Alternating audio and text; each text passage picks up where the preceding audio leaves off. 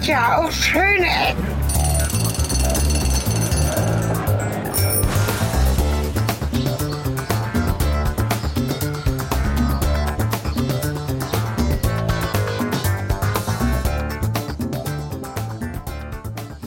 Ein vielfach herzliches und willkommen zurück zu Schöne Ecken.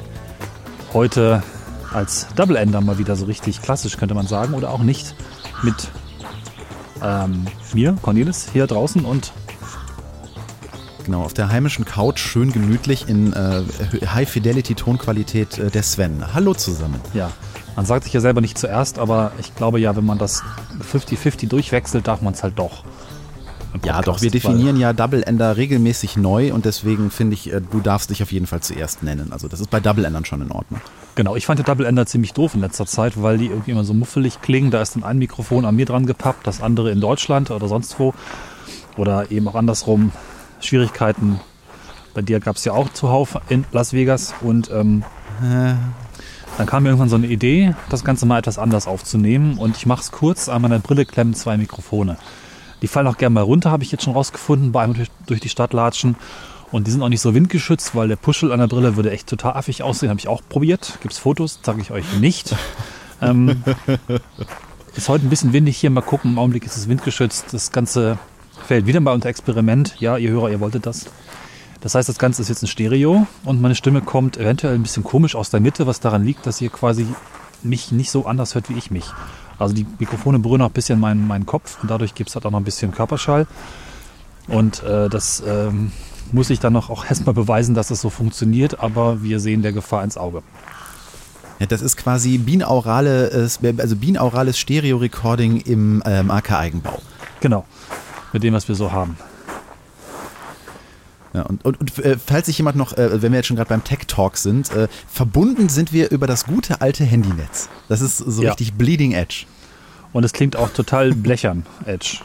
Obwohl in letzter Zeit ganz viel passiert ist, bei O2 zumindest, gibt es jetzt auch dieses Hochqualitätstelefonieren. Das klappt halt manchmal, manchmal aber auch nicht. Im Augenblick klappt es gerade nicht. Wenn das funktioniert, dann klingt es wirklich kristallklar, wunderschön und so nah, als sei man da, hieß es ja früher mal.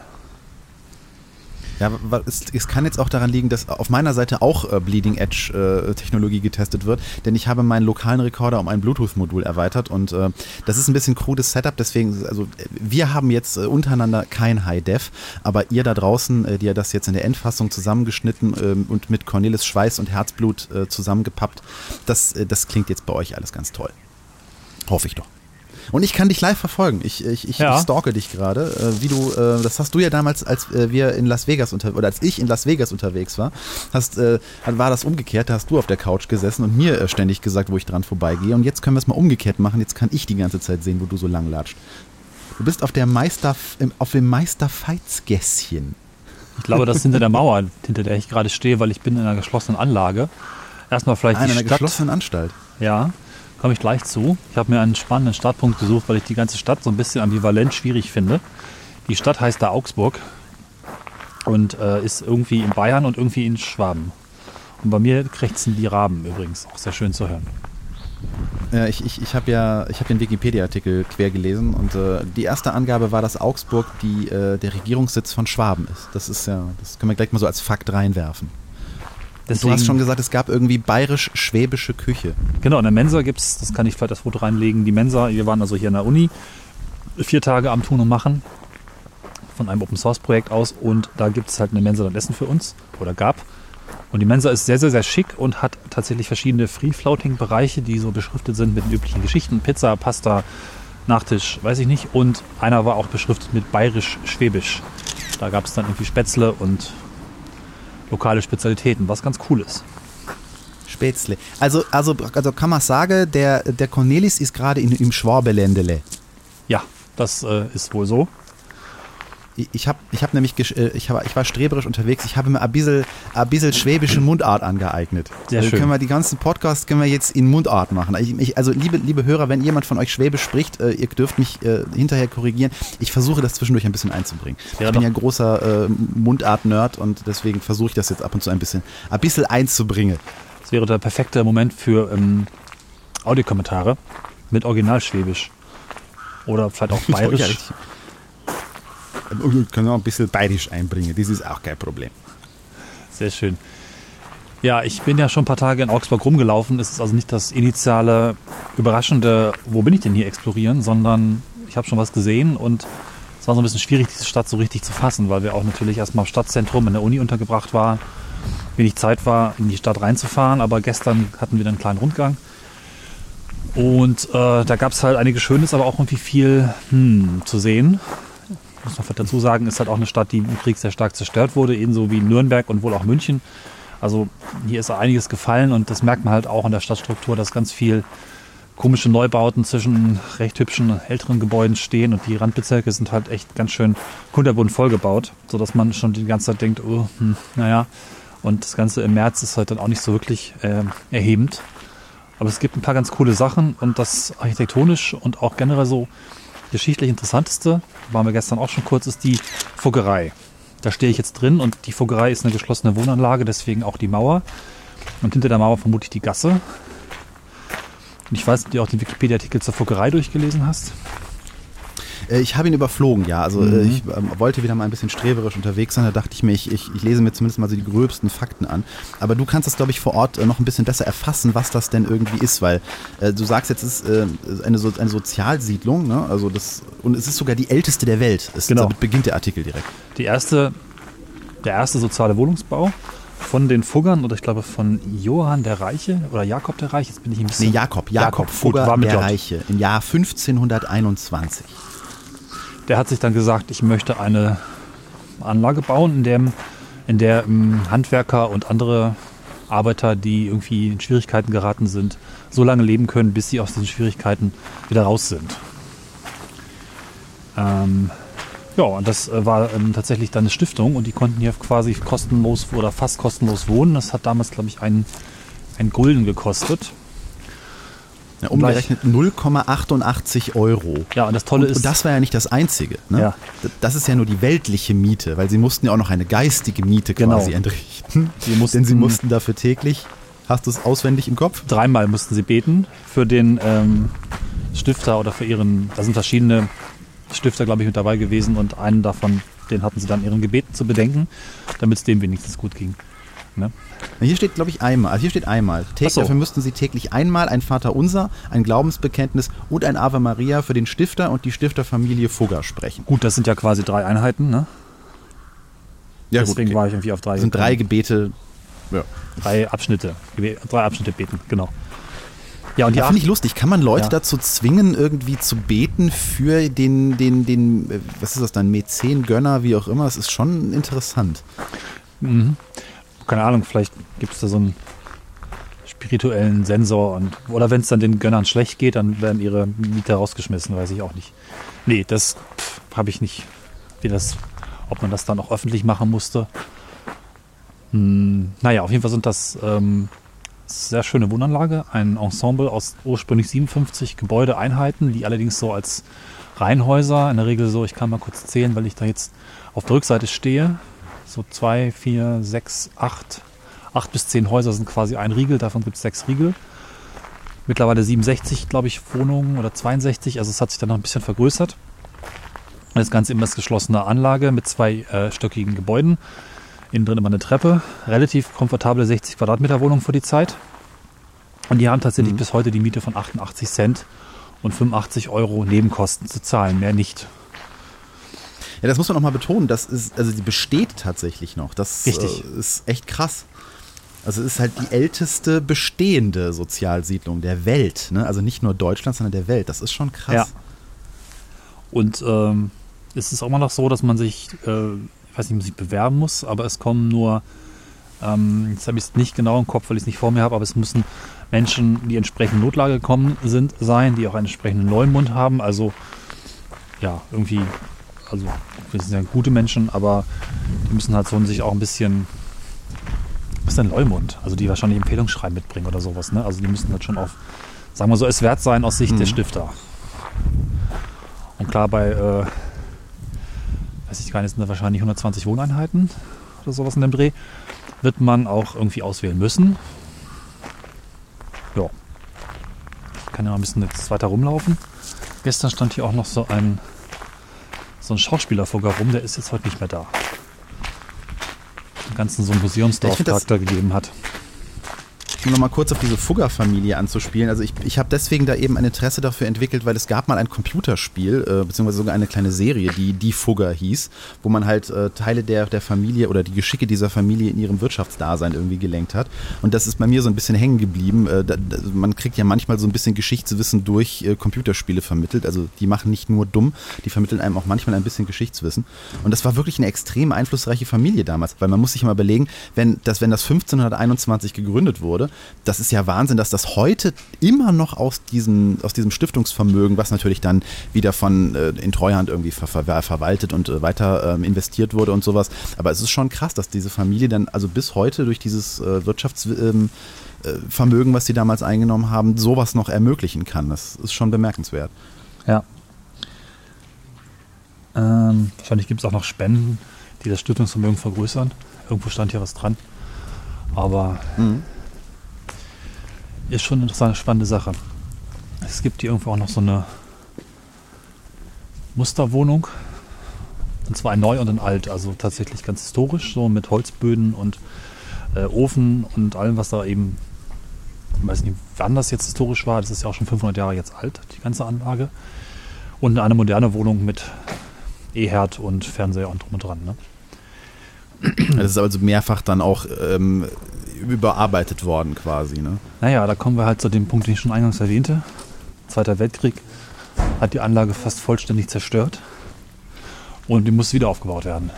Also das ist jetzt schon auch eine Rekonstruktion Aha. in weiten Teilen, ähm, aber in alter Form. Klar, deswegen Rekonstruktion. Und das ist in Augsburg so in vielen ja. Teilen passiert. Ich komme gleich noch zu einem anderen Bauwerk, das auch stark zerstört wurde, wenn wir noch ein bisschen weiter rumgehen. Ja, also ist wieder aufgebaut. So, es ist schön still hier. Kurz ein bisschen durch die Gänge und Gassen. 60 Quadratmeter ist für so eine Wohnung ja schon nicht so wenig. Ne? Also nee. Das ist schon schick. Ich wohne hier auf weniger. Jetzt hätte ich fast gesagt, dafür hast du höhere Decken, aber das stimmt auch nur teilweise. Das stimmt nur teilweise, ja. Wenn sie im Winter nicht gerade von Dämmplatten abgedeckt sind, damit es hier nicht ein bisschen kalt wird. Ja. Das klingt ja. jetzt auch so, als wenn ich in einem feuchten Keller wohnen würde. So ist es nicht. Nein, das Ihr müsst euch keine so. Sorgen um euch machen, liebe Hörer. Und Hörerinnen. So, ich mache hier mal ein paar Fotos. Gestern war ich ein bisschen fotofaul. Und ich wollte jetzt auch... gerade, dass ja. das, das, das gilt auch so als Stadt in der Stadt mit eigener Kirche und Stadtmauern und mehreren Stadttoren. Richtig. Fühlt sich das so an? Hm, es fühlt sich jetzt nicht städtisch an, weil es fühlt sich schon in der Wohnanlage an. Es sind halt Wohnungen und Straßen zwischen Wohnungen. Und in der Stadt, finde ich, gehört noch ein bisschen mehr die Kirche. Muss ich jetzt echt nochmal suchen. Aber es ist halt eine geschlossene Anlage, ja. Also es könnte, man könnte sagen, es ist, ähm, weil ja nachts auch zugeschlossen wird, äh, gated Community, witzigerweise.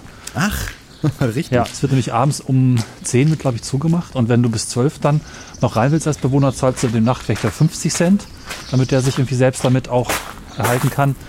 Und äh, wenn du nach, die ganze Nacht wegbleibst oder später zurückkommst, die ganze Nacht hat ja keinen Sinn, dann zahlst du einen Euro.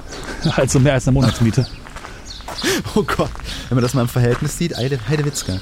Das ist ganz schön viel, was dann zusammenkommt. So. Darf man nicht zu spät kommen. Ja, vielleicht noch mal ein bisschen, dass man es auch noch vielleicht genauer beschreibt, weil wir sind ja Audiopodcast. Das sind halt so gelbliche Häuser auch mit grünen Fensterläden und kleinen grünen Türen und Handklingeln, an die man ziehen muss, damit es halt drin bimmelt, die immer noch funktionieren. Angeblich auch alle unterschiedlich, damit man nachts seine Haustür findet, wenn es dunkel ist. Denn früher gab es hier kein elektrisches Licht. Die Haustüren sind unterschiedlich? Die Türklingeln, die Klingelgriffe. Ah, die Türklingeln. Das kann man auch vielleicht aber, aber man klingelt Foto. doch nicht an seiner eigenen Tür, oder? Ja, interessanter Punkt, aber so stand es an der Wikipedia. Aber es war auch nur mutmaßlich und vielleicht. Aber vielleicht gab es so. auch nur einen Schlüssel oder eventuell auch, keine Ahnung, das ist ein spannender Punkt, wenn man mal ehrlich ist.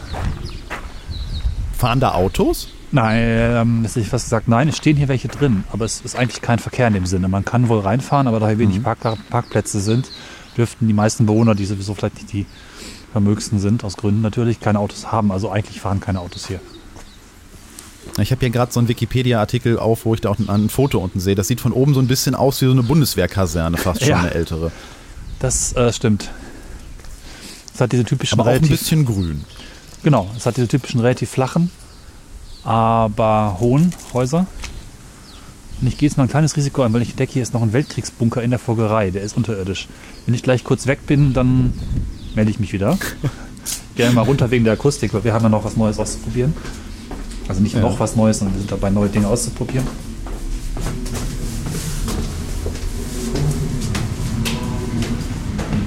Hörst du mich noch? Ah ja, guter Bunker. Jetzt ist Cornelis weg. Und ich sitze hier alleine auf der Couch.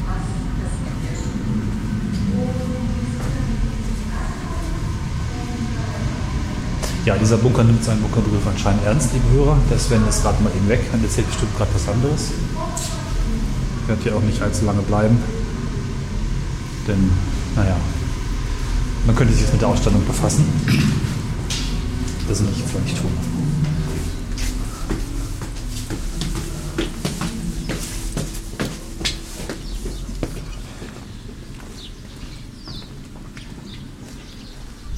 Dann rufe ich den mal wieder neu an.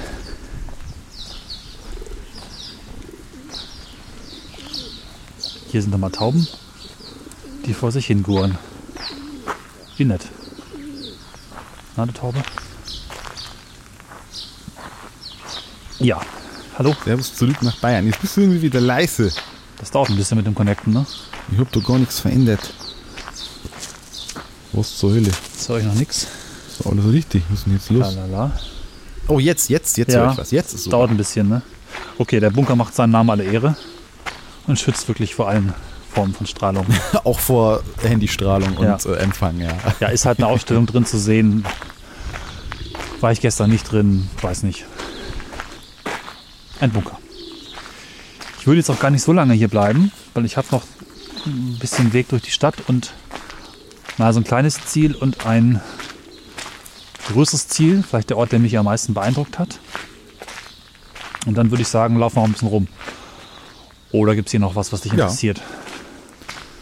Äh, nee, also ich habe jetzt den, den Artikel überflogen. Äh, Den Bunker habe ich jetzt gar nicht gefunden, so auf Anhieb. Ähm, also da, du, du bist ja vor Ort, du weißt ja, was, was da irgendwie am spannendsten ist. Deswegen, ich habe ja auch, ich, ich habe ja nichts zu tun. Ich sitze ja hier einfach nur gemütlich rum und äh, lasse mich führen. Ja, also man kann hier das Ganze sich angucken, kostet 4 Euro Eintritt. Der der Erhaltung dient. Tourismus ist auch neu für das Ganze. Seit 2006 kann man hier auch erst als Tourist entsprechend sich umschauen. Ich fand das auch gestern ein bisschen komisch festzustellen, dass hier wirklich Menschen wohnen und äh, ganze Busladungen an Touristen vor ihrem Fenster lang gekarrt werden. Ja, also Lohnt sich das denn? Was meinst du? 4 Euro? Ja, ich finde das toll. Also es gibt eben noch ein kleines Museum und eine alte und neue Wohnung, wie gesagt. Den Bunker und vielleicht noch ein paar andere Sachen zu entdecken, die ich gar nicht gesehen habe. Ah, hier ist die Kirche zum Beispiel. Da gucke ich mal ganz kurz rein. Mach mal ein Foto. Ah ja, sehr schlicht.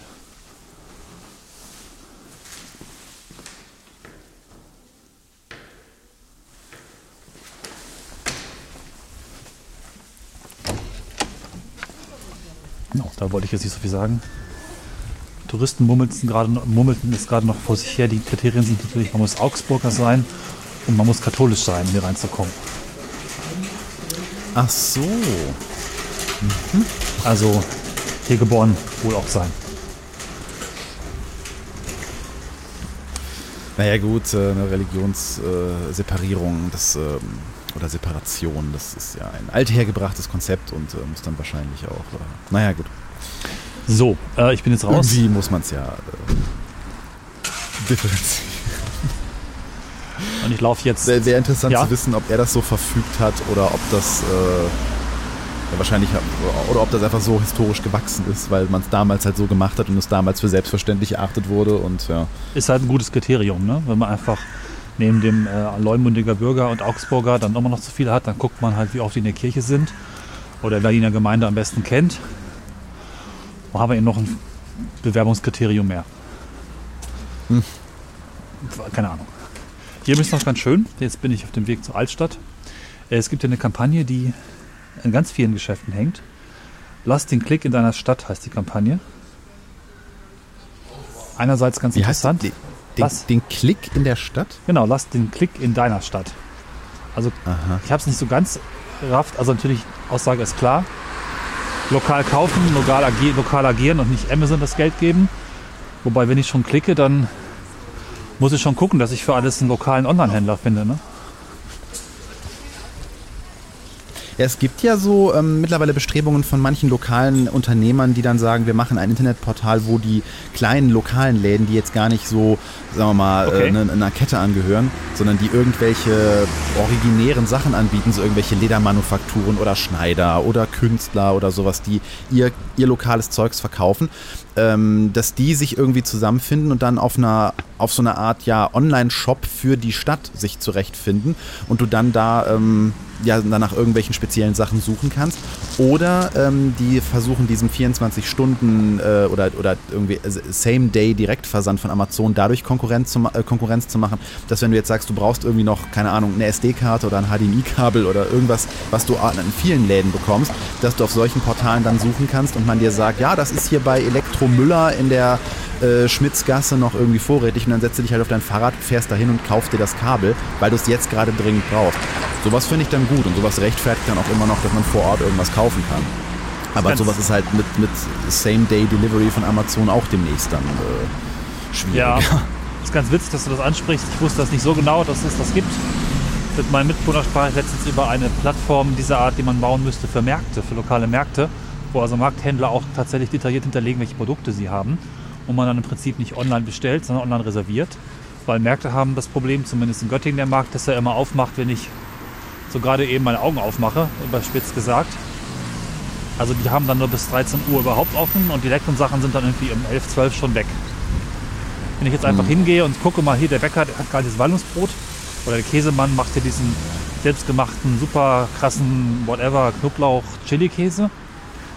Und ich möchte den haben, dann reserviere ich den halt. Ich kann ja auch schon bezahlen vielleicht sogar, dann sind alle irgendwie auf der sicheren Seite. Und ich gehe nur noch hin und hole es ab und entdecke noch ein paar andere Sachen mehr. Ja. Sowas finde ich schick, Ich ist habe gerade mal geguckt nach, großer Aufwand. nach diesem. Ja.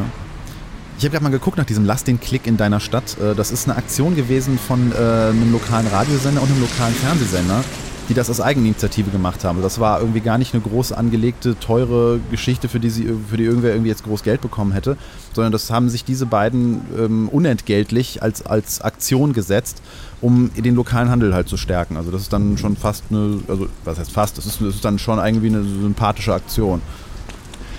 Interessant. Also wir haben es gestern auch diskutiert. Sie sprechen hier von einer sch schwabenweiten Bewegung. Okay. Also ich habe dann irgendwie gesagt, eigentlich ja, schöne Aktion. Gleichzeitig auch irgendwie traurig und bemüht. Und es wird auf Dauer nicht funktionieren, wenn man mit sowas werben muss. Äh, da braucht man eigentlich generell Ja. spannende Konzepte wie eben so eine Konkurrenz im Online-Store, der vielleicht auch jedem bekannt ist. Oder also ich muss, es braucht, glaube ich, weitreichende Ideen, um Innenstädte zu beleben. Denn äh, das, das geht jetzt nicht weg und es wird stärker und da helfen Kampagnen auch nur mal für einen Moment. Hm. Ich Die ist auch schon was älter, die Kampagne. Ja. Die ist äh, zwar im Sommer 2013 gestartet worden. Also so. die, ist schon, die hat schon ein paar Jahre auf dem Buckel.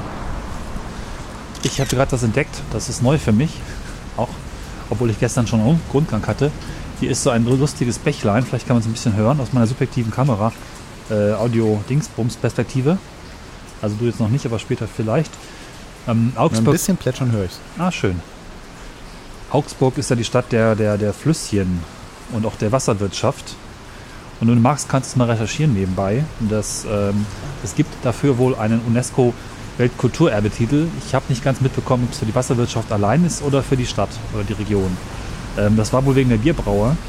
Die haben sich hier sehr viel Zuläufe und Flüsse so entsprechend in die Stadt gelegt, dass sie hier gut mit gutem Wasser Bier brauen konnten. Vielleicht kannst du dazu noch mal recherchieren, was jetzt hier konkret UNESCO Kulturerbe ist. Dann laufe ich mal kurz an diesen, diesen Bächlein noch ein bisschen lang und mache einen kleinen Umweg, weil es echt ganz hübsch ist. Ich möchte aber kurz noch ein lu- lustiges Detail einwerfen, weil du stehst auf der Barfüßergasse. Okay. Das passt ja, Ja. zum Flüsschen. Da haben die Brücken, äh, die Häuser hier auch Eingangsbrücken. Das ist echt ganz cool. Und hier ist wohl irgendwo Brecht geboren, weil hier ist Brechts Bistro. Und eben war ein Schild, das ist, ah, hier ist das Brechthaus. Museum offen. Brecht ist hier also geboren.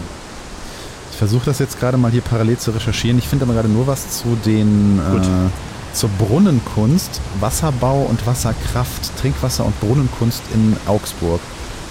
Und das wurde äh, 2012 Ah, ja. äh, wurde das zum Weltkulturerbe vorgeschlagen.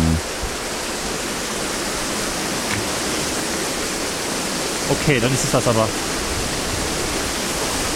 Das ist jetzt gerade sehr cool hier. Ich laufe mit einer ziemlich schrägen Brücke, ist auch ganz schön laut das Wasser. Oder so eine Verknüpfungsstelle von zwei Flussarmen. Und die Brücke mündet auf einen Durchgang durch ein Haus. Also das ist ganz schwer zu beschreiben und auch schwer in Fotos zu fassen. Das ist ziemlich cool. Ziemlich sehenswert. Und ich weiß nicht, wo ich gleich lande. Ich hoffe, du hörst mich noch. Ich höre dich noch, ja. Ja. Irgendwelche Innenhöfe. Interessant. Wobei das auch sehr Dummerweise geht jetzt hier nicht aussieht. raus hervor, ob Ja. das auch wirklich ins Weltkulturerbe übernommen wurde. Also das, so. da, da schweigt sich dieser Artikel jetzt irgendwie zu aus. Also der, der Originaltitel ist halt hier schon so, ähm, dass es ein, ein weitreichendes Kanalsystem wohl schon zur Römerzeit gab und ähm, dass eben äh, so Wasserbau und Wasserkraft, Trinkwasser und Brunnenkunst in Augsburg. Durch die Altstadt von Bayerns drittgrößter Stadt fließen kleine Kanäle. Ja. Auf ihren Plätzen stehen beeindruckende Prachtbrunnen und am Mün Prachtbrunnen, oh Gott, ein schwieriges Wort. Am Mündungsdreieck von Lech und Wertach, das sind ja die, die äh, ich glaube, es gibt vier Flüsse in Augsburg. Jetzt lehne ich mich weit aus dem Fenster. Äh, Irgendwas von sieben gelesen, aber Kanäle. weiß nicht. Ja. Jetzt habe ich das hier natürlich alles schon wieder. Ja, die Schattenredaktion. Äh, Erzähl mal weiter, die Schattenredaktion wühlt sich noch etwas weiter da rein. Genau. Es gerade ein bisschen windig. Ich hoffe, dass das gut geht. Wir kennen die Aufnahmetechnik noch nicht so genau. Ne? Nochmal zur Erinnerung, neue Technik. Alles anders. Ähm, ja, wäre bestimmt ein Thema, dem man sich nochmal in Ruhe widmen könnte. Aber ich habe ja keinen Urlaub hier gemacht. Deswegen gab es nicht so viel Zeit für tiefgreifende Einstiege. Und sowas. Deswegen, Ich komme gerade darauf, weil wenn ich Augsburg und Flüsse eingebe, dann macht mir Google Suggest automatisch daraus vier Flüsse. Deswegen habe ich da gerade Ach jetzt so. irgendwie ähm, reininterpretiert, dass das scheinbar etwas äh, Wichtiges ist. Wenn ich das aber dann äh, mir von Google geben lasse, dann kriege ich da keinerlei Ergebnisse zu. voll. Naja, vielleicht sind es auch doch nur vier und ich habe sieben gesagt, weil es cooler klingt. Das Geheimnis des siebten Flusses. Haha. So. Ich laufe jetzt so ein bisschen den Berg hoch. Hier ist so ein Treppchen. Wobei die Stadt jetzt nicht so richtig super hügelig ist. Nur ein bisschen. Und ich gehe jetzt zum zentralen Platz. Da steht nämlich das Rathaus. Und da war ich auch gestern schon drin. Dort gibt es den großen Saal. Ja, genau. Da gehe ich jetzt nicht rein, weil es dann doch ein bisschen lange dauert und alles voller Touristen wahrscheinlich ist, die komisch gucken. Wenn ihr mit sich selbst über das spricht, was er sieht. Da habe ich mal Fotos gemacht. Ja, der goldene Saal, nicht der große Saal. Ich habe gerade großer Saal gesagt. Aber äh, das habe ich dann vielleicht auch falsch. Ist es der goldene? Also es ist der goldene Saal, zumindest laut äh, den äh, schlauen Links, den du mir vorher reingereicht hast. Okay. Ein Prunksaal im Äh, Augsburger diese Begrifflichkeit Rathaus. könnte daran, ähm, das erkläre ich gleich. Ich glaube, es kann wirklich sein, dass großer Saal noch an der Tür steht. Warum ist das so? Erstmal so ein bisschen Geschichte. Das Rathaus, ja, wann es gebaut wurde, du vielleicht einflößen. Ähm, jedenfalls sehr prunkvoll gebaut. Mit einem großen Prunksaal für, ich glaube, so Reichssitzung oder sowas. Und der war eben sehr goldig verziert. An der ganzen Decke waren so Stuckkanten und Ornamente und auch viele Gemälde und äh, auch an der Wand eben sehr viel kunstvolles äh, Stuckwerk. Und der Saal ist extrem großartig, aber er war auch ein Opfer des Krieges. Ist hier gerade windig? Ja, da, da muss ich äh, was Lustiges einspielen äh, oder ein, ein, einbringen, weil ähm, es, es gab wohl scheinbar vier äh, sogenannte Fürstenzimmer, die eben an diesen Saal angeschlossen waren und die dann eben den hohen, äh, den hohen Herrschaften, die äh, in diesem äh, Saal dann wichtige Entscheidungen getroffen haben, als Rückzugsorte zur Verfügung standen. Ah ja, aha. Und ich finde ich find die Formulierung ganz lustig, äh, denn ähm, sie sind, die, diese, diese vier Räume sind im Zweiten Weltkrieg verloren gegangen. Da steht also nicht zerstört oder geplündert, sondern die sind verloren gegangen. Ich stelle mir das halt so vor, dass eines Morgens ein Mitglied des Rates in den Prunksaal kam und dann in das angrenzende Fürstenzimmer gehen wollte und festgestellt hat, du Karl, Das Zimmer ist weg. Weg ist der Saal, Karl. Und im Genau. Und im, im Zweiten Weltkrieg, also das Bernsteinzimmer ist ja auch da irgendwo verloren gegangen. ne? Also scheinbar hat man im Zweiten Weltkrieg eine Art Technik entwickelt, um Räume zu, ver, zu äh, verschwinden zu lassen. Aha. Das ist sehr bemerkenswert. Ja. Also der große goldene Saal auf jeden Fall ist auch im Zweiten Weltkrieg der Bombenangriff im Jahr 1944 zum Opfer gefallen. Ähm, hat aber im gleichen Jahr schon angefangen, das alles wieder aufzubauen. Wohlgemerkt in 44, ne? Krieg lief noch und hat man sich gleich dran gemacht. Das fand ich bemerkenswert. Leider war nicht viel Geld da, deswegen das- wurde das Rathaus recht schlicht wieder zusammengebaut und der Saal auch zunächst mit einer simplen Holzdecke. Und erst 1980 oder in den 80er Jahren bei einer umfassenden Sanierung ist der Saal dann äh, in seinen Ursprungszustand zurückversetzt worden, also auch rekonstruiert worden. Und das Ganze hat Ja, wie dann bis- macht man das eigentlich? Hier steht, der ist bis auf die Grundmauern oder bis auf die Außenmauern niedergebrannt. Wie rekonstruiert man sowas? Weil es gibt ja aktuelle Fotos von dem, von dem Saal und da sieht man diese prunkvolle Decke. Das ist halt, also sie wird ja als Kassettendecke bezeichnet. Das sind eben so eingefasste Ornamente und, und Gemälde und es ist alles sehr golden und sehr, sehr schwer und es, ist, ne, es erdrückt einen so förmlich in, in, in seiner Pracht. Wie hat man das dann rekonstruiert? Also ich vermute, Das dass es Fotos gab, vielleicht auch Bauzeichnungen. Und natürlich auch Kenntnis des verwendeten Stils. Das heißt, wenn das da auf dem Foto so aussieht und irgendwie dieses Schnörkel gemacht hat und davon 15 in der Reihe sind, dann haben wir ungefähr diese Größe. Und dann nehmen wir uns halt vom Beispiel des Saals aus Topfing nicht zerstört. Da hat man das im Prinzip auch so gemacht, aber simpler. Und damit kommt man der Sache vermutlich sehr, sehr nahe. Und der Eindruck als Besucher, der sich das Ganze von unten aus anguckt, so wie ich es getan habe, ist dann wahrscheinlich schon sehr ähnlich. Weil das Bemerkenswerte im Saal Wir ist, spielen jetzt mal, wie war es wirklich, weil ich habe den Abschnitt gefunden. Ähm, der wurde relativ äh, ja, schlicht äh, nachgebaut. Bis in die 1980er Jahre hatte er nur eine recht schmucklose Holzdecke. genau, das hatte ich ja Und gesagt. ähm, genau. Und ja, du, du bist bei mir, du bist auf meinem Ende leider manchmal etwas schwer zu verstehen, weil das Ah, ist diese, diese, diese GSM-Verbindung, die, also wenn, das, das muss dir nicht leid tun. Ja. Ich sage nur für unsere Hörer, wenn ich jetzt was doppelt erzähle, dann liegt das einfach daran, dass ich manchmal Cornelis nicht verstehe. Also das ist, das ist, ich, ich, ich, ist nicht so, dass ich Cornelis nicht vertrauen würde. okay. Und durch zahlreiche Geldspenden und dem regen Interesse der Augsburger konnte dann eben in den Folgejahren auch die Wandmalereien und die zahlreichen Goldschmucke eben oben wieder hergestellt werden. Ähm, also das, das müssen dann wirklich irgendwelche Aufzeichnungen und so ähm, ähm, gewesen sein. So genau steht das jetzt hier nicht. Äh, aber das ist, das ist schon krass. Also das, das heißt, da ist eigentlich nichts mehr historisch gesehen, sondern das ist Ja, wirklich eine vollwertige Rekonstruktion. Und die Fürstenzimmer, da hat man, in der Wikipedia steht noch drin, eins hatte man rekonstruiert, das zweite ist dann gerade in Arbeit, das ist aber auch fertig mittlerweile. Und es sieht schon auch ein bisschen neuer aus, aber man kann sich eindenken. Es ist halt mehr so ein ja, Museum, das rekonstruiert wurde, ne, letztlich. Aber ich fand es prachtvoller Eindruck. Das auf jeden Fall. Ist auch hier interessant, wie, wie, die, wie die Statik irgendwie so war, weil diese Kassettendecke war wohl ähm, bis zu ihrer Zerstörung im Zweiten Weltkrieg an Ketten am Ach. Dachgebälk des Rathauses aufgehangen. Okay. Also es war nicht irgendwo an irgendwelche Balken direkt dran, ge dran ge gedengelt, sondern es hing halt an 27 Ketten. Äh, wahrscheinlich, weil, weil die die Stücke dann so nach und nach halt hochgezogen Ach ja, haben. ne? ja. Also so erkläre ich mir das. Vielleicht sogar auch zum Putzen runtergelassen. Jetzt kann man ja einfach einen Steiger nehmen.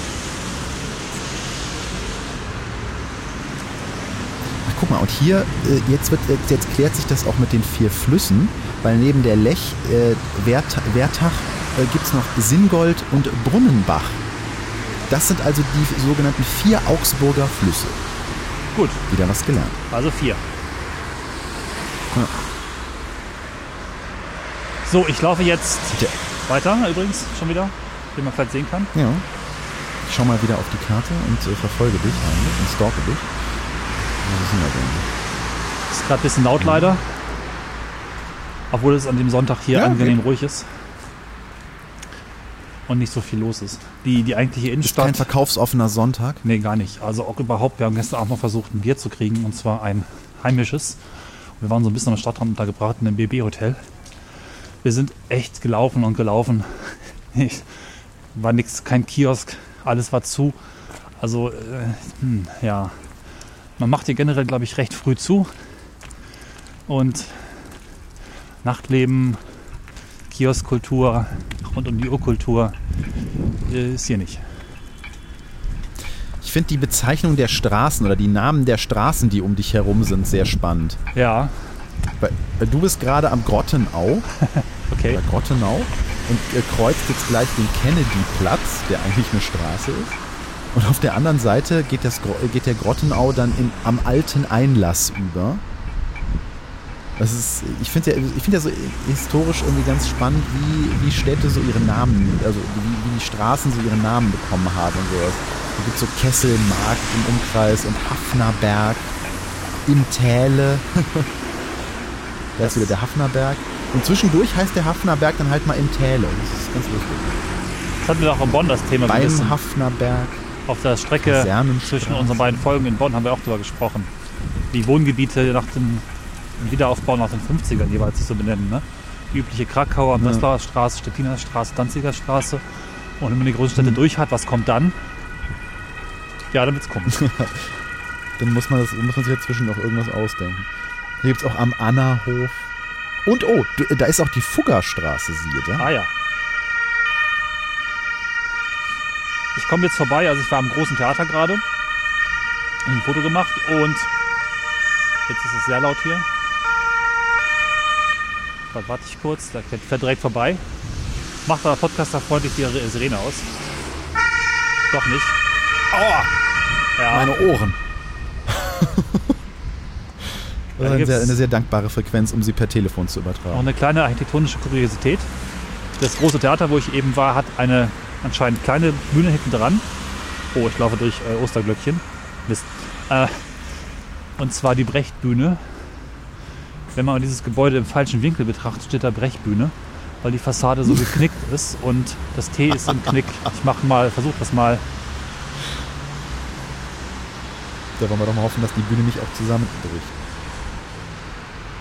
Ja. Ach, guck mal, da hinten gibt es an der blauen Kappe. Ach, Warte, ich gucke, schön. was, wo muss ich hingucken? Du sagst, guck mal da hinten, das ist natürlich schwierig. Nee, das ist, das ist halt eine Straße, die jetzt. bist- Du bist auf der Volkhartstraße Richtig, gerade, genau. beziehungsweise am Kennedy-Platz Ja, und der und kreuzt die Kasernenstraße. Kasern, Aber Kasern, ich sehe diesen Kasern. Knick in der Fassade, den Ja. du meinst.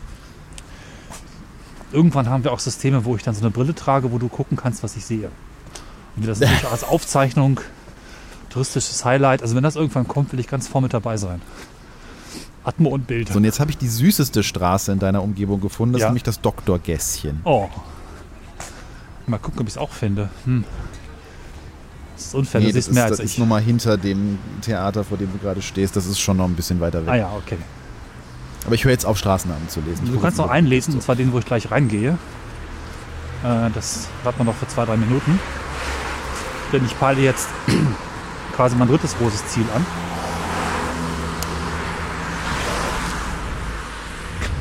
Und das ist ein Ort, der uns nachhaltig begeistert hat. Wir waren gleich zweimal da. Kannst mir schon denken.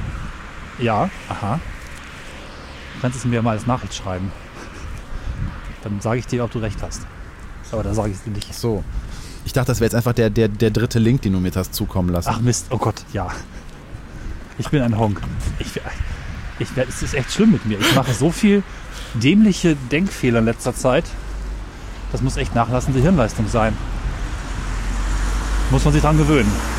Ja, nicht an sich selbst zweifeln. Dann kann ich ja schon mal so langsam hinleiten, weil es steht ja auch wieder im Titel der Folge. Ah, jetzt schon wieder so windig in den Straßenfluchten. Ich hoffe wirklich, dass es Oh, passt. die Fröhlichstraße. Genau. Die Fröhlichstraße ist oh, mein Ziel. Ist das schön. Sie haben die Zielstraße erreicht, allerdings ist noch ein Stückchen die Straße runter. Ich sehe schon den Turm Die Fröhlich. Einer Brauerei, das kann man schon mal sagen. Und das Du ist hast ja ja, gerade von lokalem Bier geredet. genau. Das ist ja. Das jetzt sag mir nicht, die haben sonntags nicht auf. Was? Wieso? Keine Ahnung, weiß nicht. Doch, ich denke schon. Weil Ja, du nicht. eben meintest, du hättest irgendwie versucht, ein Bier zu bekommen. Nee, habe ich nicht gesagt. Hast du das gesagt? Du hast Ach eben, so, als, da- als wir über stopp. verkaufsoffene Sonntage gesprochen du, haben, hast du das Schon wieder, angeführt. ja, gestern Abend in den Vororten. Um halb Ach elf so, nachts okay. natürlich. Ne? Also, aber erst um halb elf. Tankstelle macht um 10 zu. Äh, der, der Dönermann, weiß ich nicht wann, auch um 10. Und Supermarkt war auch weg. Also pff, komisch. Hm. Obwohl die ganze Stadt voll ist mit Leuten, die Bier trinken und betrunken sind und auch gar nicht so angenehm irgendwie sich präsentieren. Das fand ich komisch. Also vielleicht kann ich auf dem Weg nochmal erzählen, dass es halt doch vieles sich ein bisschen ambivalent anfühlt. Also relativ viele laute Leute auf den Straßen, entweder auch so Musik verbreitende Jugendliche oder Alkoholgunst verbreitende etwas ältere Menschen. Also ist jetzt nicht durchweg possierlich die Stadt. Ne? Also irgendwie Okay. gut, mit der Größe ist auch einfach schon entsprechend eine gewisse Durchmischung und gewisse Spannung einfach auch wahrscheinlich da. Nee, also das Bier hätte man da wahrscheinlich noch gekriegt in der Innenstadt, in der Brauerei, auf die ich jetzt zulaufe. Und das ist ein bisschen absurd, weil ich ja eigentlich, das habe ich in einem anderen Podcast erzählt und darf es hier auch vielleicht schon mal kurz einflößen, ab Dienstag, Moment, Mikrofon rutscht weg. So, wieder justiert. Ab Dienstag will ich ja in Spanien eine Weintour machen. Und mein ganzes Wesen war jetzt absolut auf Wein ausgerichtet in den letzten Wochen. Und nicht so sehr auf Bier.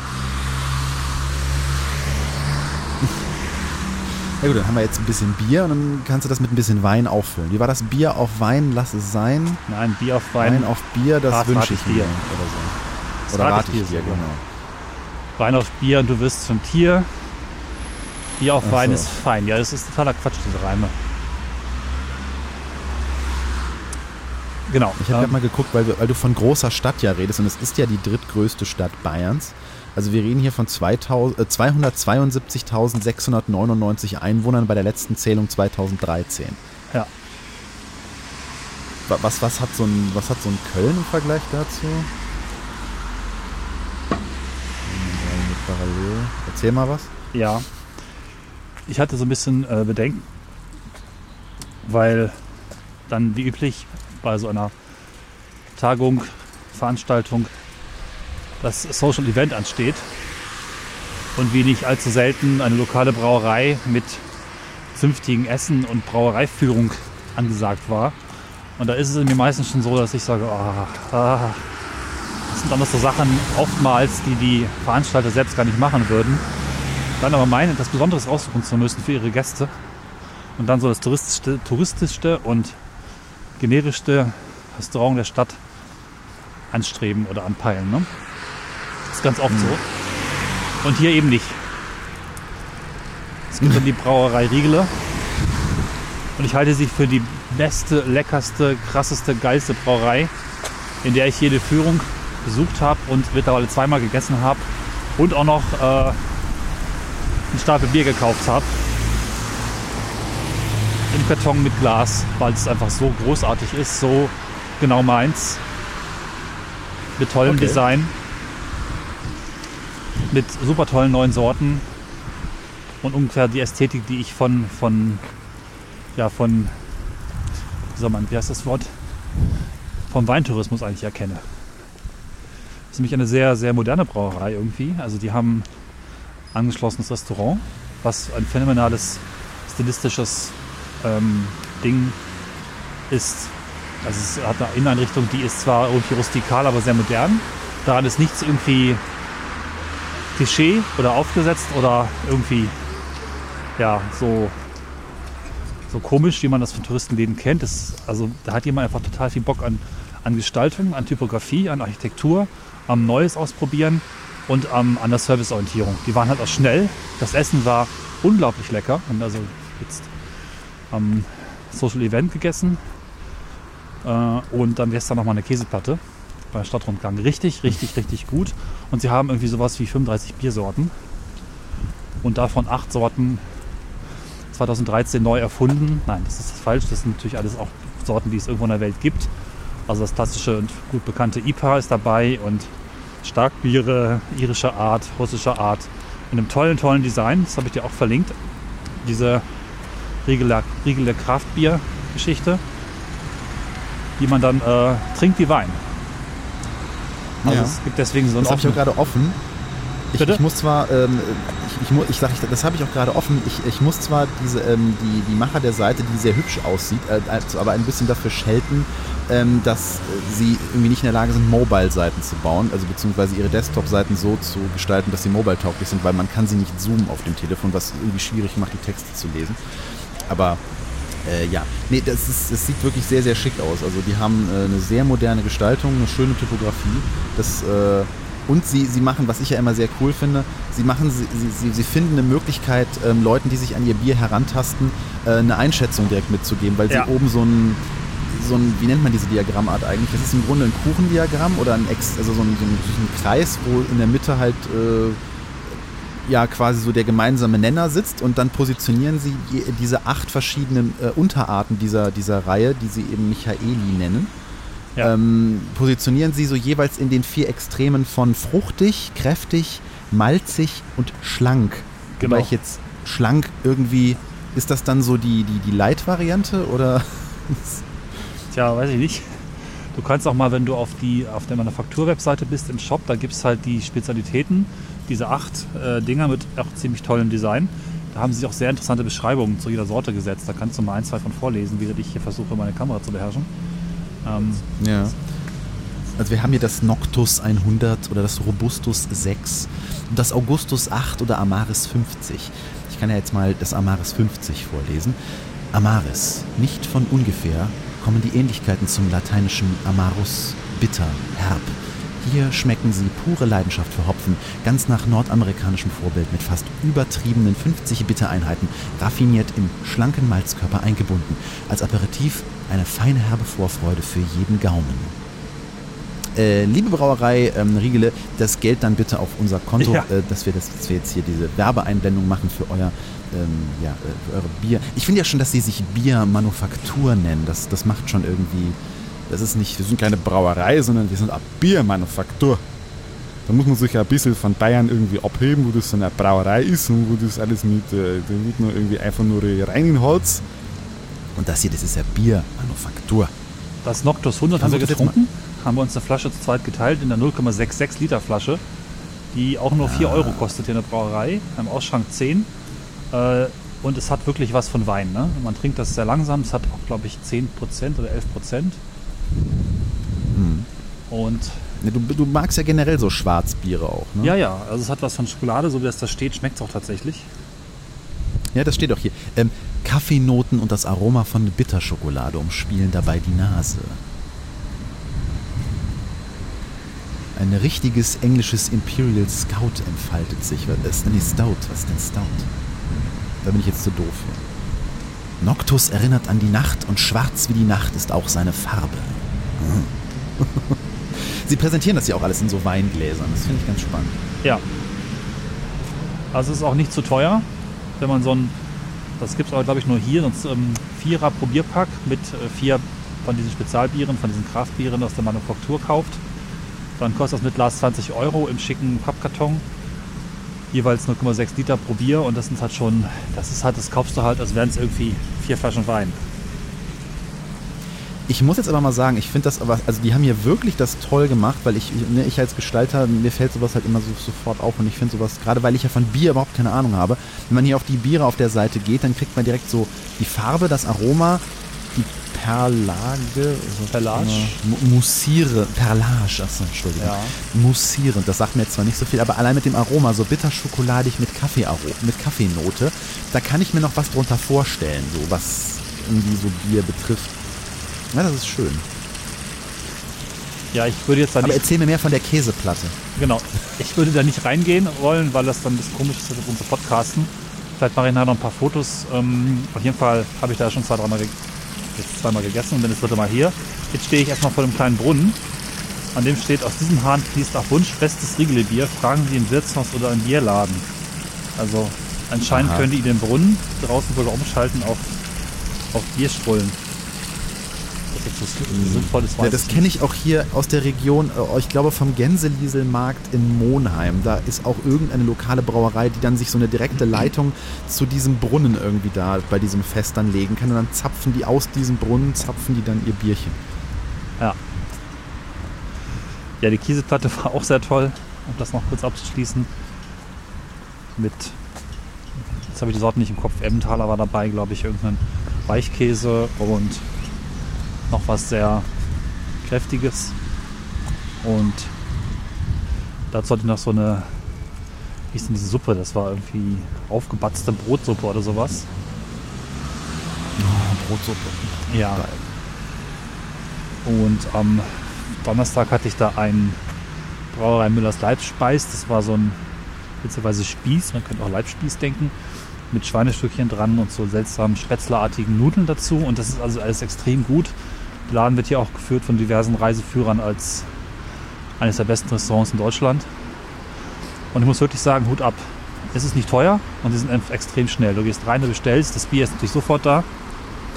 Und das Essen ist auch nicht länger als eine Viertelstunde zwischen Bestellen und Servieren. Auch das in großen Gruppen. Also die haben es extrem drauf. Ganz großen Respekt. Keine Werbung, einfach nur Begeisterung. Begeisterung für das Ja. Restaurant, Begeisterung für die Produkte. Auch die älteren Biersorten sind sehr interessant. Kann man alles im Online-Shop kaufen und in ausgewählten Geschäften vor Ort. Verlinken wir hier. Ich bin da einfach sehr begeistert. Vor allen Dingen ist das immer toll, wenn man von etwas, wo man denkt, keine Lust, war blöd, machen eh immer alle, dann noch überaus begeistert wieder rausgeht. Also besser kann es nicht sein, wenn es schafft, deine Meinung an der Attraktion, deine Meinung so zu ändern von kein Bock auf, ich gehe hier so oft hin, wie ich kann und lasse all mein Geld hier. Ja, das klingt gut. Ja. Jetzt bin ich auch schon ein bisschen durch mit meinen Attraktionen. Äh, bin noch nicht weit vom Bahnhof, mit dem ich dann auch gleich, äh, nee, ich fahre nicht mit dem Bahnhof weg, sondern mit der Bahn aus dem Bahnhof. Ähm, hast du noch Fragen zu Augsburg? Also ich habe jetzt wahrscheinlich furchtbar viel nicht erwähnt und auch furchtbar viel gar nicht gesehen in der kurzen Zeit. Wie gesagt, vieles hier ambivalent, viele Betonhäuser, äh, Beton oder 50er Jahre. Also sehr vieles ist dann doch ein bisschen unschön eingesetzt und ich denke dann immer, warum muss das denn so sein? Achtet doch ein bisschen drauf, aber es wird immer seine Gründe haben. Hatte ich auch mit diskutiert viel. Also ich war unterwegs mit Martin, Martin, dem Grafiker, der auch das schöne Eckenlogo gemacht hat in der ersten Inkarnation, mit dem ich viel zusammenarbeite und haben das relativ viel reflektiert. Ja, äh, ist wohl auch eine Stadt, die Also einfach ich kann viel, vielleicht nochmal die ja. Klammer mit den, mit den Einwohnerzahlen kurz Ja. schließen, die wir eben noch hatten, weil, weil wir gesagt hatten, äh, Augsburg ist die drittgrößte Stadt Bayerns und ich, ich so als Kind des Ruhrgebietes, äh, ich, ich bin ja eigentlich nur große Städte gewöhnt, also ich habe mir auch schon lange keine Gedanken mehr darüber gemacht, welche Einwohnerzahl Köln so äh, vor sich her schiebt. Und das ist aus dem Jahr 2013 sind das knapp eine Million Menschen, die in Köln Wow, wohnen. okay. Äh, und dann ist sowas wie Augsburg mit seinen 260.000 irgendwie natürlich schon äh, fast nur ein Viertel davon. Düsseldorf zum Vergleich hatte bei dieser Zählung äh, 593.000. Also dass Düsseldorf nur halb so groß oder fast nur halb so groß wie, wie Köln ist. Das war mir so bisher auch nicht bewusst. München hat äh, 1,3 Millionen, ist also größer als, äh, als Köln. Und an der Spitze steht natürlich Berlin mit 3,5 Millionen Einwohnern. Ja. Wusstest du, dass Paris weniger als Köln hat? Äh, Paris weniger als Berlin hat? Nein, das wusste ich nicht. Interessant. Schätz mal, wie viel Paris hat? Warte, Berlin hat 3,5, Paris hat vielleicht 3. Nee, Paris hat 2,2. Allerdings ist die Zählung hier von 2010. Ich glaube jetzt aber nicht, dass sich da so viel dran geändert hat seitdem. Wobei man da auch immer gucken muss, wie die Outskirt-Einbeziehungsgeschichte ist. Berlin hat wahrscheinlich alles aufgefressen, was es da gibt und zählt auch Spandau mit und wahrscheinlich halt Brandenburg, weil danach kommt einfach nicht mehr viel. Und Paris könnte es tatsächlich sein, dass es da noch sowas in der Innenstadt gibt und ob die, wie heißen die Outskirts? Die Arrondissements? Nee, wie heißen die, die Vorstädte? Nein, die werden wohl schon dazu gezählt, aber es ist halt sehr verschieden, wie die Grenzen da gezogen werden. Ne? Deswegen werden ja auch Also es kommt jetzt alles aus derselben Quelle hier. Ähm, das ist jetzt Quelle Vereinte Nationen steht hier. Also Okay, na wo gut. auch immer die das jetzt genau herhaben. Ähm, aber ich schätze gut. mal schon, dass die da einen halbwegs äh, ähnlichen, ähnlichen Maßstab Aber- irgendwie anle oder äh, mit, dem, mit dem gleichen Messstab messen. Aber ja, das ist, das ist ja auch von Stadt zu Stadt unterschiedlich, wie man dann so die Außenbereiche irgendwie wahrnimmt. Ne? Also was mich, hier- was ich- mich gerade mal so interessieren würde, ich, ich war bisher nur einmal in Bayern, also für mich ist das alles da unten so eine, so eine, so eine, so eine ja, so fast schon so ein Fleck in der Landkarte oder so, so ein weißer Fleck für mich in der Landkarte. Ähm, du bist ja jetzt auch wieder mit dem Zug hingefahren. ja, Ähm, da, da kriegst du ja immer schön die Veränderung der Landschaft irgendwie mit. Also merkt man, dass das da unten ja insgesamt äh, sich das mehr auf die Ballungszentren konzentriert und dass gerade das ländliche irgendwie so ein bisschen weniger äh, bewohnt ist als, sagen wir mal, jetzt hier so im Ruhrgebiet in der Region. Also ist das da unten schöner? Ähm, witzigerweise sagte ich zu einem Mitfahrer auf der Hinfahrt, guck mal, es ist irgendwie interessant, wie sich die Landschaft so langsam verändert von etwas, was man eigentlich schon noch kennt, weil es Deutschland ist und dann doch sehr anders. Und er meinte, äh, ist doch genauso aus wie bei uns. Ist also ein bisschen Frage der Ansicht. Ja. Ähm, solange man durch Felder und Wiesen fährt, sieht es vielleicht nicht so anders aus als in Niedersachsen, aber hügeliger. Äh, das mag im tiefen Süden nochmal anders aussehen. Da bin ich aber noch nicht so richtig gewesen. Also es sieht gar nicht so anders aus. Ist halt alles ein bisschen ländlich, aber so kenne ich es halt eigentlich auch von meiner Heimat. Also fällt gar nicht so auf, wenn man rausguckt, finde ich. Ne, also Weil ich war ja, ähm, ich, ich war ja sehr überrascht, äh, wenn man aus Bonn irgendwie rausfährt, wie schnell da so es hügelig irgendwie wird und sich das auch so, so Ja. völlig gar nicht ankündigt. Und Augsburg ist ja jetzt so die letzte Bastion vor, vor München. Und wenn man dann von München so ein bisschen weiter südlich wird, dann kommt man ja auch schon so Richtung Alpen. Ne? Da Ja. wird es dann schon sehr hügelig. Und auch das passiert ja überraschend plötzlich. Ne? Ja. Da merkt man in Augsburg aber noch gar nichts von, logischerweise. Ne? Nö, also ich habe aus dem Rathausfenster rausgeguckt, relativ hoch liegt, das, ähm, liegt der Saal ja oben. Und da haben wir rausgeguckt, da war überhaupt nichts zu sehen von Hügeln. Andere Richtung weiß ich jetzt nicht so genau, also man kriegt das kaum mit. Die Stadt hat so einen, selbst einen kleinen Hügel, aber es ist alles eher harmlos. Und München ist ja auch keine so bergige Stadt. Und Nürnberg glaube ich auch nicht. Ja, deswegen. Das heißt, das Bayern ist eigentlich Schon lustig. anders als ähm, der große Konkurrent Baden-Württemberg, äh, wo ja doch krasse Gebirge auch durchweg zu finden sind, siehe Schwarzwald. Das Bayern doch überwiegend wahrscheinlich, korrigiert mich bitte, Hörer aus Bayern, eher so mittelgebirgsmäßig drauf und erst dann im Süden wird es halt dann super krass. Aber vielleicht kenne ich bestimmte Regionen nicht. Sagt uns, wo wir hinfahren sollen. Das ist ja die erste Folge aus Bayern. Ich habe meinen Frieden mit Bayern gemacht. Man kriegt ja immer so mitgegeben als Norddeutscher, ah, die Bayern, die sind so anders und so komisch und die reden so seltsam und die trinken nur Bier und essen nur irgendwie Obasta und das ist denn das alles. Genau, und meine ersten Besuche in Bayern waren noch nicht nicht unbedingt so super toll, aber aus privaten Gründen. Und mittlerweile, waren wir beruflich hier gewesen, bin ich schon sehr begeistert. Also Essen ist super geil. Bier ist also quasi nochmal eine andere Welt. Die geilen Sachen, die es hier gibt, werden bei uns fast nicht verkauft oder nur wenige davon. Also Paulaner ist da eher so, ja, so das Becks von äh, die Standardmarke, die nicht so richtig super toll ähm, in ihrer Eigenart ist. Ne? Und da hat halt jede Brauerei nochmal die äh, 5 bis 15 Eigenmarken und Spezialsorten, die eben nicht exportiert werden in die anderen Bundesländer, die man auch vielleicht nur vor Ort kriegt teilweise. Ne? Also im Online-Shop von, von Riegele gibt es zum Beispiel dieses Probier Probierpaket nicht und paar andere Geschichten, die im Laden noch verkauft werden, sind auch da schon nicht mehr verfügbar. Das heißt, das meiste gibt es halt wirklich vor Ort. Und das ist schon relativ faszinierend. Ich gucke mich gerade so ein bisschen in der Region um dich herum um. Also da gibt es ein riesengroßes äh, Naturpark-Konstrukt, also Naturpark Augsburg West. Äh, was steht da? Westliche Wälder. Das klingt schon so ein bisschen nach Herr der Ringe. Oh ja. Und äh, etwas weiter südlich davon gibt es Schwab-München. Das habe ich auch noch nie gehört. Das ist ja immer lustig, wenn man sich so die, die, die kleineren Städte so um diese großen, die man so kennt, irgendwie herum anguckt was da irgendwie so für Namen auftauchen. Das ist teilweise echt sehr, sehr spaßig. Schwab-München. Klingt irgendwie lustig. Da haben irgendwie Schwaben gedacht, so, "Hm, da drüben gibt es München, jetzt machen wir drüben noch was anderes. Aber eigentlich muss man das dann ja Schwedisch aussprechen. Das hat ja schon wieder Schwedisch. Ja. Schwäbisch. Ich kann noch hinzufügen, übrigens die Ja. Brauerei Riegele, wo wir gerade noch, ich stehe immer noch davor, so ein bisschen, versuche mich vom Wind zu drücken, von schlimmen Geräuschen. Die haben auch die Spezi erfunden. Die Spezi war ja das erste Ach. Cola, Fanta oder, das stimmt gar nicht, das Cola-Orangen-Mischgetränk. Und das haben die irgendwann erfunden, um den Kindern, die beim Biertrinken mit dabei waren, auch was Leckeres zu trinken zu geben und natürlich noch Geld zu verdienen. Und Spezi immer, stammt Spezi von wär was, einem Bier äh, ab, was sie zu der Zeit auch produziert haben, das eben Spezi hieß. Der Name passt aber so schön, dass sie das Bier dann irgendwie nicht mehr so genannt haben, sondern dann die Brause. Und Spezi ist ein Getränk, Vorläufer von Mezzomix und wie heißt das andere, Schwipschwapp, das von sehr Ja. vielen Brauereien in Bayern unter Lizenz gebraut wird, gebaut wird, gebraut, braut man Limonaden, gemischt wird. Äh, das heißt dann immer Spezi, Moment, Phone rutscht. Das heißt dann immer Spezi, schmeckt teilweise aber anders. Ja. Und das, Ich äh, kenne momentan, also Paulana macht das ja sehr, äh, sehr, sehr, oder hat das mal vor, vor ein, zwei Jahren sehr, sehr intensiv gemacht und dieses Spezi neu vermarktet. genau. Äh, ich habe jetzt gerade mal nachgeguckt. Also 1956 wurde es durch das Brauhaus Riegele in Augsburg eingetragen. Ja. Genau. Das, äh, ich dachte immer, das käme aus, aus hier, ähm, aus der Sch Sch äh, Schweiz oder Österreich. Nee, also es ist wirklich hier aus der Region und es gibt auch erbitterte Kämpfe darum, zumindest Diskussionen, welche Spezi das Beste ist. Also Paulaner Spezi zahlt vermutlich die, die Markenlizenz für den Namen, hat aber ein eigenes Rezept. Und Ja. in München und es ist gibt halt, wirklich einen eingetragenen Verein. Genau. Also die lizenzierte Abfüllung erfolgt durch insgesamt 13 Brauereien des Spezi Markengetränkeverbands Deutschland e.V. mit Sitz in Augsburg. Ja. Ja, also wahrscheinlich vom Geschäftsführer von Riegele geleitet.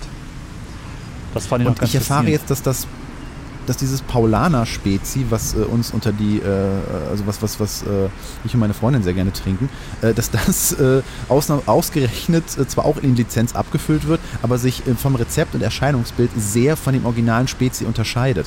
Und das, äh, das muss ich jetzt mal unterstreichen, weil dieses Paulaner Spezi, das hat so eine malzige Unternote, die ich total lecker finde. Vielleicht ist es das, warum ich das so, so cool finde. Aber vielleicht musst du auch mal das Originalspezi probieren.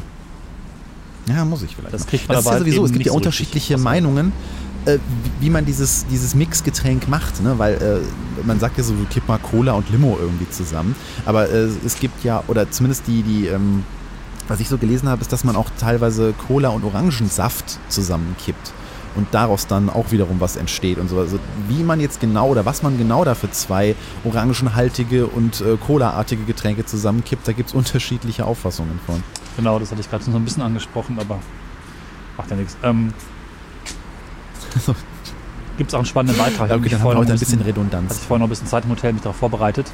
Das, die Rezeptur ist wohl auch sehr hoch geheim des Originalspezies und da wird halt auch irgendwie Kardamom reingekippt und natürlich Cola-Nuss und noch ein paar andere interessante Gewürze, Zimt und auch Nelken. Also muss glaube ich gleich noch mal ein, dann noch mal eins kaufen, wie es dann wirklich schmeckt. Das hatte man mir beim ersten Besuch in Bayern noch mal erzählt, dass es erbitterte Kämpfe gibt, aber jetzt verstehe ich das erst so richtig, was dahinter steckt. Ne? Ist auch nochmal sehr interessant, das so zu beleuchten. Ja, also Lebensart hier in Bayern ganz toll und auch erstaunlich günstig oft. Also man denkt immer, das ist so reiches Bundesland, alles teuer. Stimmt natürlich in den Städten, in den Großstädten, aber die Preise sind in den normalen Städten. Also ich bin auch großer Fan von Passau, wo wir auch schon ein paar Mal waren in unserem Projekt. Ähm, das ist teilweise sogar erstaunlich günstig. Man denkt, hey, also das bin ich selbst nicht gewohnt, so ein Preisniveau und es ist lecker und es ist toller Service und geben sich richtig Mühe für Hotels oder für äh, dann Getränkepreise oder andere Geschichten. Also finde ich erstaunlich. Das hätte ich jetzt nicht erwartet. Also ich dachte immer so, Bayern ist pauschal einfach teurer. Ja, nee, das würde ich jetzt nicht so sagen. Also klar kostet ein Bier schon mal irgendwie 3,60, aber du kriegst dann auch irgendwie dafür so ein Pale Ale Spezialbier gedings und das ist dann eigentlich nicht teuer. Hm. Ein gutes Gericht zwischen Na 10 gut, und was 15 man ja- Euro. Ne? Also zwischen 10 und 15 Euro für ein gutes Fleischgericht, das ist auch nicht teuer. Manchmal 17 Euro, aber Und das Hotel war jetzt auch ähm, mo- moderat, sag ich das mal. Hotel war ein B&B Hotel. Ich bin von der Kette nicht so ganz angetan, weil ich finde die ein bisschen sehr so, reduziert.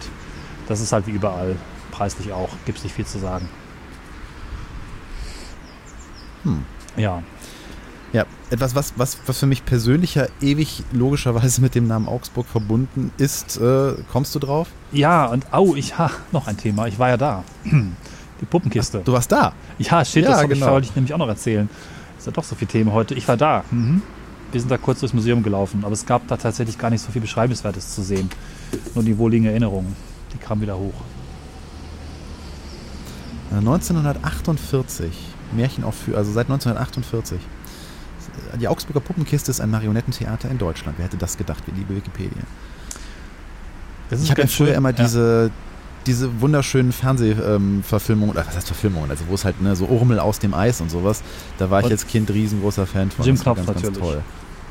Ja, natürlich, richtig, Jim Knopf. Da, das, da vergesse ich immer, Jim Knopf ist für mich eine so große Sache, äh, dass, dass ich es schon fast nicht mehr mit der Augsburger Puppenkiste in Verbindung bringe. Ich meine, gut, die Originalerzählung ist ja auch äh, genauso wie, ich glaube, Urmel ist, ist original, oder? Wie ist das? Ist Urmel auch von denen? Oder Ja, ja, das ist- auch eine ist- Lizenz? Weil Jim Knopf ist ja Michael Ende, oder? Ach so, ja, oh, das stimmt, das weiß ich gar nicht, wer das geschrieben hat, die Geschichte ursprünglich. Aber es ist schön, dass du, dass du, dass das du gerade. groß sagst, weil Doch, genau. der instante Eindruck war, weil sie ein paar, also sie haben sehr wenig ausgestellt von ihren eigenen äh, Puppen, fand ich. Es waren sehr viele Sonderausstellungsstücke von anderen Puppentheatern zu sehen, aber es gab schon eine Sektion, wenn auch eigentlich nur ein kleiner Raum, mit Originalkulissen und Originalrequisiten aus, aus Jim Knopf und anderen ähm, Verfilmungen und das ist relativ, die Figuren sind erstaunlich groß, aber die, ähm, die Sets sind eigentlich relativ klein. Also das, was man da als große Jim Knopf-Welt erlebt hat, zumindest habe ich das so im Kopf, das ist im Prinzip alles in ein großes Wohnzimmer unterzubringen. Ja.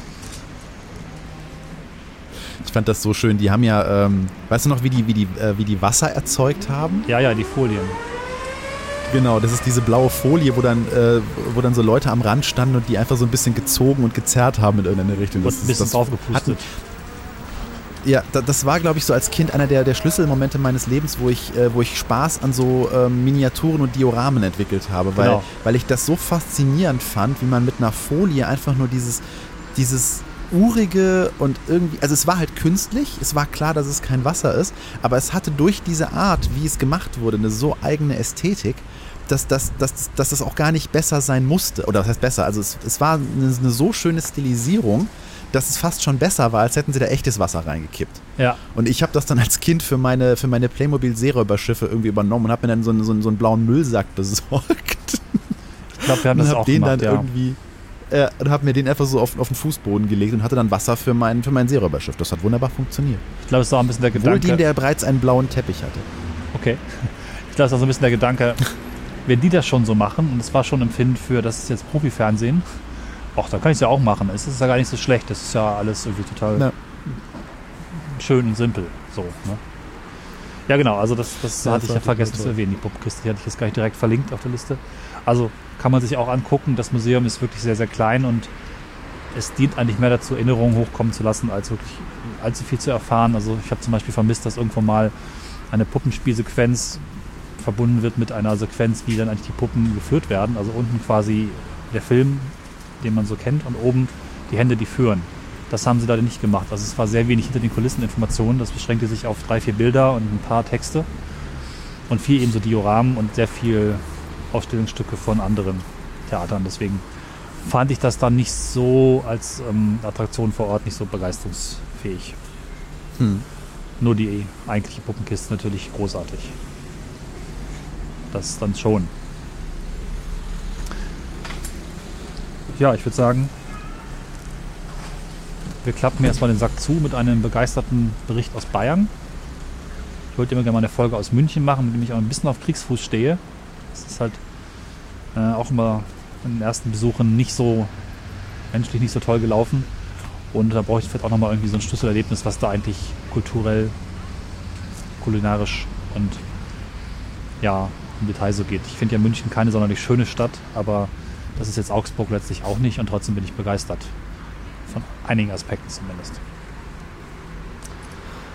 Spielt das jetzt in deine These rein, dass man an jedem Ort irgendwas Schönes ja, entdecken kann? Äh, hat ja fast immer geklappt. Ist wirklich so. Man muss ein bisschen Glück haben. Es ist nicht so, dass man automatisch was Schönes entdeckt. Wenn man einfach nur rumsteht, wird da nicht viel kommen. Aber man kann schon eine ganze Menge entdecken. Und die Eigenarten, die Besonderheiten jeder Region, jeder Stadt, die kann man dann schon auch mit ein bisschen Zeit auch finden. Und das kommt nach drei, vier Tagen schon ganz gut raus. Für mich. Ja, ja. Hörer sagt auch was dazu, wie ihr unsere Aufnahmetechnik findet. War das jetzt ganz gruselig vom Klang oder ist das eine Offenbarung? Noch wissen wir das selbst nicht. Wenn wir es veröffentlicht haben, wird es also für uns aber nicht ganz so schlimm sein. Denken wir dann zumindest. Also gebt uns da mal Feedback, ob das wirklich so ist. Ja, ich bin gespannt.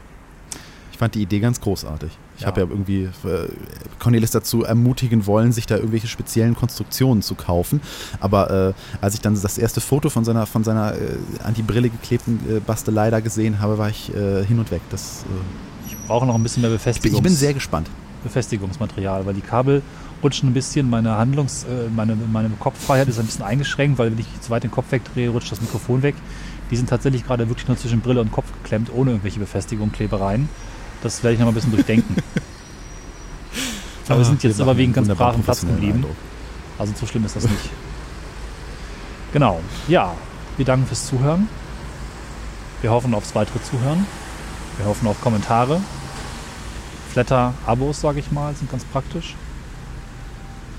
Boah. Ideen.